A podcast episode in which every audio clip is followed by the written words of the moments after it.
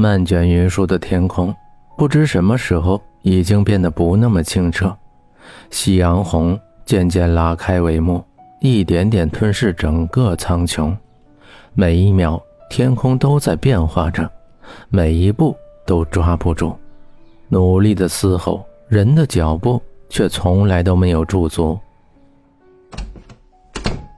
江城抱着一摞书回到宿舍，书是徐峰学长给他的，让他交给何洛，并说一声谢谢。一年多的时光，最后只剩下这句话，像是树叶落在水面上，微微泛起的涟漪，连下面的鱼儿都感受不到。窗帘半开着，室内的灯没有开，透过昏暗的光线可以看到，瘦骨嶙峋的何洛。蜷缩在沙发上，双手环抱在胸前，抵在微微倾斜的双膝上，脑袋靠在手背上，脖颈间的发丝遮住了他看向江城的那半张脸，看不清他的表情，但江城知道何璐的心一定不好受。高考结束了吗？何璐声音嘶哑地问。满嘴都是浓烈的酒气，天知道他到底喝了多少酒。徐峰走了，这是上次你拉着我去图书馆借的书吧？他让我转交给你。他说：“谢谢你一直以来对他的关心，希望你可以继续快乐下去。”何露是想问徐峰走了没有，只是他不敢，他害怕得到肯定的答案。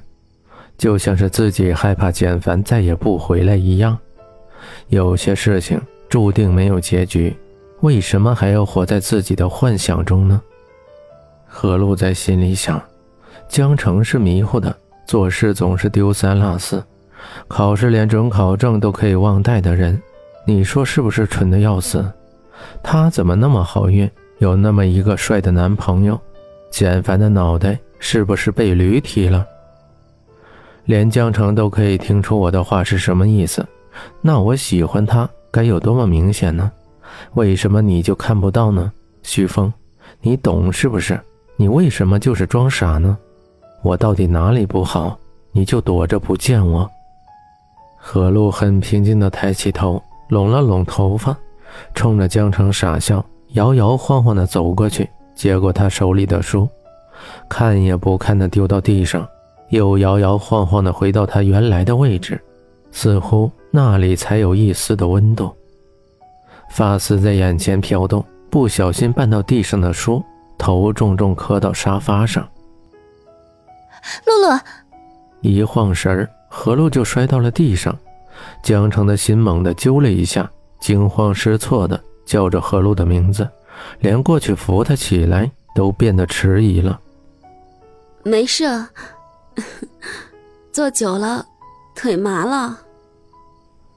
何露把发丝掖到耳后，夹起来，扯出一个笑容，说：“有些吃力的，扶着桌子站了起来。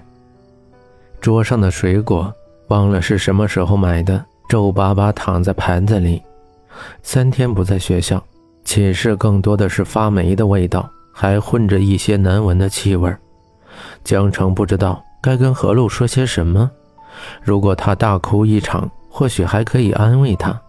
可是何露一滴眼泪也没有掉，不哭也不闹，甚至还笑着说自己没事。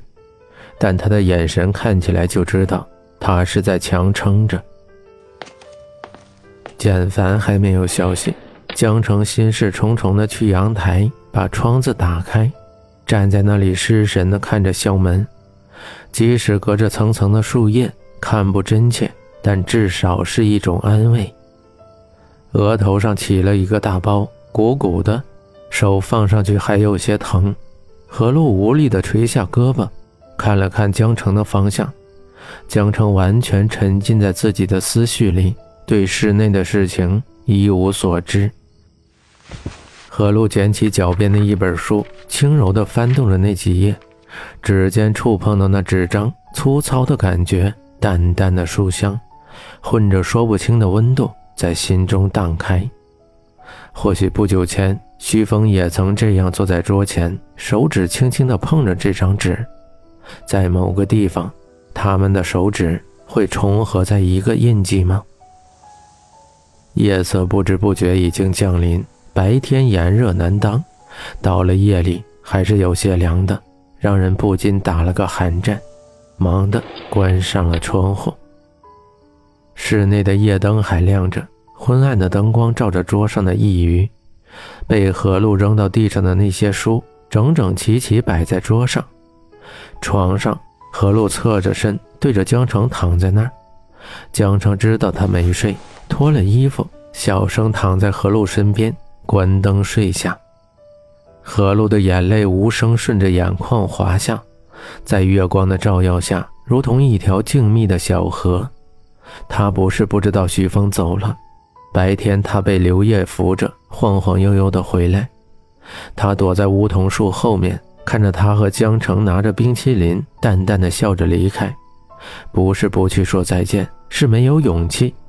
不说再见，至少可以骗自己说徐峰只是考试去放松了，很快就会回来，还可以见到他。骗自己的话，永远都不能打动那颗心。为什么他从来都没有爱过自己，而自己却因为他的离开如此难过？既然上天赐我一场相遇，为什么不赐给我一段爱情呢？这么折磨人。江城也睁着眼睛看着窗外照进来的清幽月光，默默的为不知在何处的简凡祈祷着，希望他可以快点回来。没有分别，就永远不知道珍惜；没有别离，就永远不知道，原来我是如此的深爱着你。